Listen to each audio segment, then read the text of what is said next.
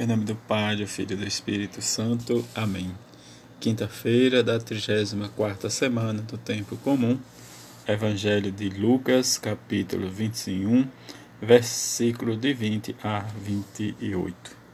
Naquele tempo, disse Jesus aos seus discípulos: Quando verdes Jerusalém cercada de exército, ficais sabendo que a sua destruição está próxima. Então os que estiverem na Judéia devem fugir para as montanhas. Os que estiverem no meio da cidade devem afastar-se. Os que estiverem no campo não entrem na cidade. Pois esses dias são de vingança, para que se cumpra tudo o que diz as Escrituras. Infelizes das mulheres que grávidas e daquelas que estiverem amamentando naqueles dias pois haverá uma grande calamidade na terra e ira contra este povo. Serão mortos pela espada e levados presos para todas as nações.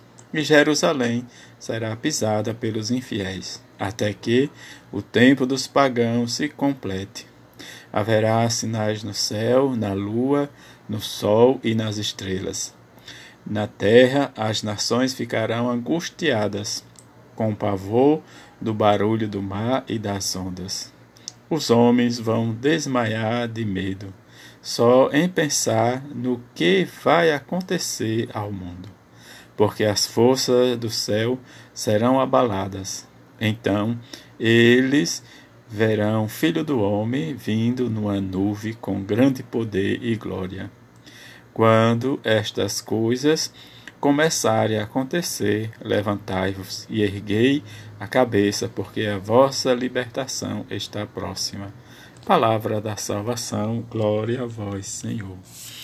Que nesse dia em que nos aproximamos já no finalzinho da semana, em que no próximo domingo nós iniciaremos o tempo do advento, da espera da conversão, em que escutamos neste ano o livro do Apocalipse também no fim, onde nos fala desses anjos, desse espírito do Cordeiro que tem a chave do livro para abrir este livro, diante da força em que é lançada a batalha diz para vencermos as tentações do mundo, mas devemos estar sempre esperando Deus com a sua misericórdia e com seu amor em que, como nos diz o livro do Apocalipse, esse grande amém, essa multidão do céu que clama aleluia, que a salvação de Deus e o poder de Deus está próximo.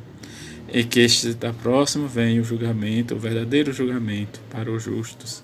Que Deus julga o justo, mas que diante da nossa disposição em viver e em testemunhar somos chamados de bem-aventurados, porque somos convidados para participar da ceia do Cordeiro, das bordas do Cordeiro. E no Evangelho, como ouvimos, Jesus falando do fim dos tempos, em que muitas coisas acontecerão, mas que no fim de tudo, quando os céus e a terra se abalarem, nós devemos nos preocupar. Mas enquanto isso, precisamos testemunhar a força do Evangelho a força da palavra de Jesus e tratarmos da nossa conversão, conversão que nasce de dentro do nosso coração, do nosso íntimo, da nossa intimidade, em que possamos experimentar não medo, mas experimentarmos alegria e a satisfação em seguir Jesus Cristo. Mas diante às vezes da nossa fraqueza, das nossas limitações, nós nos fechamos e paramos em nós, mas precisamos vencer sempre o que Jesus sempre vai dizer para nós: coragem, eu venci o mundo.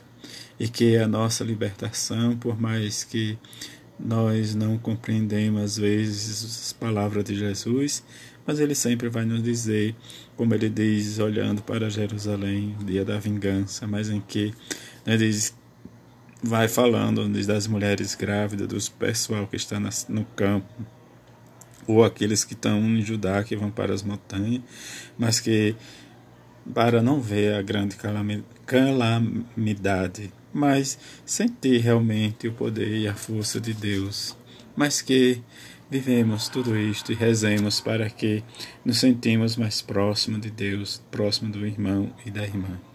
E que nós possamos, junto com a bem-aventurada Virgem Maria, fazer a nossa oração e estar junto como família, como povo de Deus, para testemunhar a força do Evangelho, em que às vezes nós olhamos e pensamos que estamos no fim. Que a bem-aventurada Virgem Maria e São José seja para nós força e consolo para que entendamos o reino de Deus acontecendo em nós. A todos, uma feliz quinta-feira. Aqueles que possam ir à sua igreja, fazer momento de adoração, aqueles que acompanham pelas redes sociais de suas paróquias ou dos, dos redes de TV e de outros momentos, peça a Jesus a sua libertação, a sua conversão, para que nós sejamos homens e mulheres que testemunham o amor e a misericórdia de Deus.